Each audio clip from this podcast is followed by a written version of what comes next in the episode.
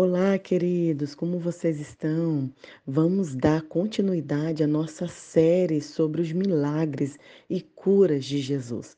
Hoje vamos falar do milagre da provisão. Abra a palavra de Deus em Marcos 6, do 34 ao 44. A palavra de Deus diz assim: Quando Jesus saiu do barco, viu-se diante de uma enorme multidão.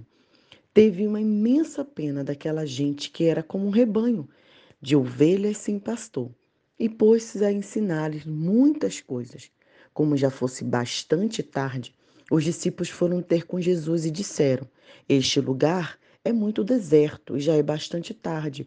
Manda as pessoas embora para irem comprar qualquer coisa para comer. Mas Jesus respondeu: Dê-lhe voz de comer. E eles disseram: Para irmos comprar pão para tanta gente, precisávamos de duzentas moedas de prata. Jesus acrescentou: Veja lá quantos pães aí tem. Eles foram ver e informaram: cinco pães e dois peixes. Jesus então deu a ordem aos discípulos para mandarem sentar o povo em grupo na relva verde. Sentaram-se todos os grupos de cem e de cinquenta. Depois, Jesus pegou os cinco pães e os dois peixes, levantou os olhos para o céu, abençoou. Em seguida, partiu os pães, os pães e ia dando aos discípulos para distribuir a todos. Repartiu igualmente os dois peixes. Todos comeram até ficarem satisfeitos. E ainda recolheram doze cestos cheios de pedaços de pães e de peixe.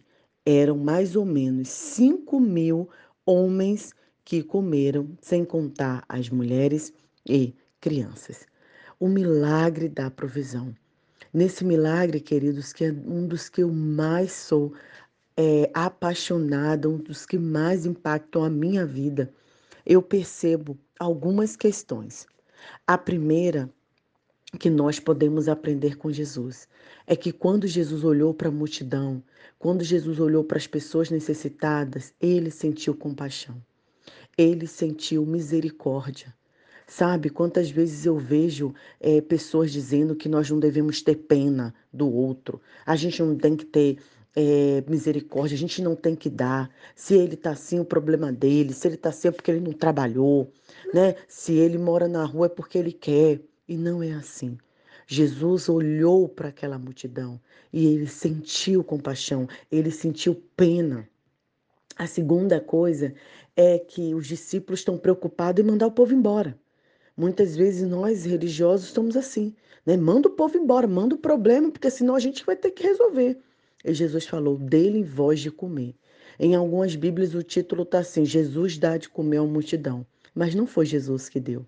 Ele coloca a responsabilidade sobre nós, a responsabilidade de cuidar, de atender socialmente, de prover, de cuidar do necessitado, do órfão, da viúva, do estrangeiro. Nossa, Jesus fala dele voz de comer.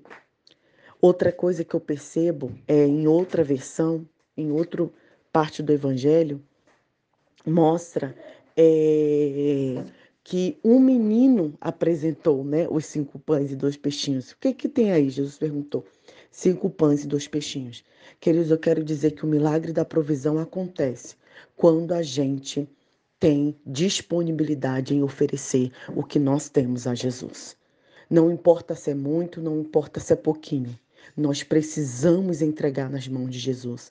Ele só vai multiplicar o que a gente entregar a Ele. Ele só vai dar o que a gente confiar nas mãos dele. Aí sim o milagre vai acontecer. Se não tivesse a disponibilidade daqueles cinco pães e dois peixinhos, o milagre não aconteceria.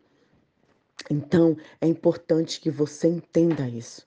Ah, Jesus faz milagres. Dá pro... Tudo bem, Jesus faz milagre. Mas é qual é a sua parte nesse milagre? Qual é o seu papel? E por fim, eu aprendo também que Jesus é um homem organizado e que não gosta de desperdício. É um homem que um homem Deus, né, que ele foi distribuiu ali, ele organizou em círculos as pessoas, sentou todo mundo na relva, sentou todo mundo na grama para comer educadamente, adequadamente, sem desperdício. Uma coisa que eu tenho trabalhado aqui é isso, né? As pessoas, quando vem muita comida, elas ficam ansiosas, acabam colocando demais e desperdiçando. Isso é pecado. Jesus não gosta que a gente desperdice a comida, o milagre, o que ele deixou para nós. Quando a gente faz compra, deixa a coisa apodrecer porque a gente esquece, né? Roupas que temos, que nem usamos mais, mas está guardado no guarda-roupa. A gente não tem coragem de repartir, de partilhar, de compartilhar, de dar, ficar preso nessas coisas, nos bens materiais. Jesus não é a favor disso. Então, são aprendizados que tiramos para que o milagre da provisão aconteça em nossa vida. Você está precisando do milagre da provisão? Você está precisando de um trabalho melhor? De, de uma finança é, concentrada em Cristo Jesus, que dê para que você viva no mês e, e, e arque com os compromissos da sua família, que não lhe falte o pão, que não lhe falte a farinha, coloca nas mãos de Deus o que você tem. Descansa nele, entrega para ele e você vai ver o milagre da provisão acontecer. Se você conhece pessoas que estão precisando desse milagre, compartilhe essa, essa palavra e que Deus nos ajude a sempre caminharmos de fé em fé. Deus te abençoe.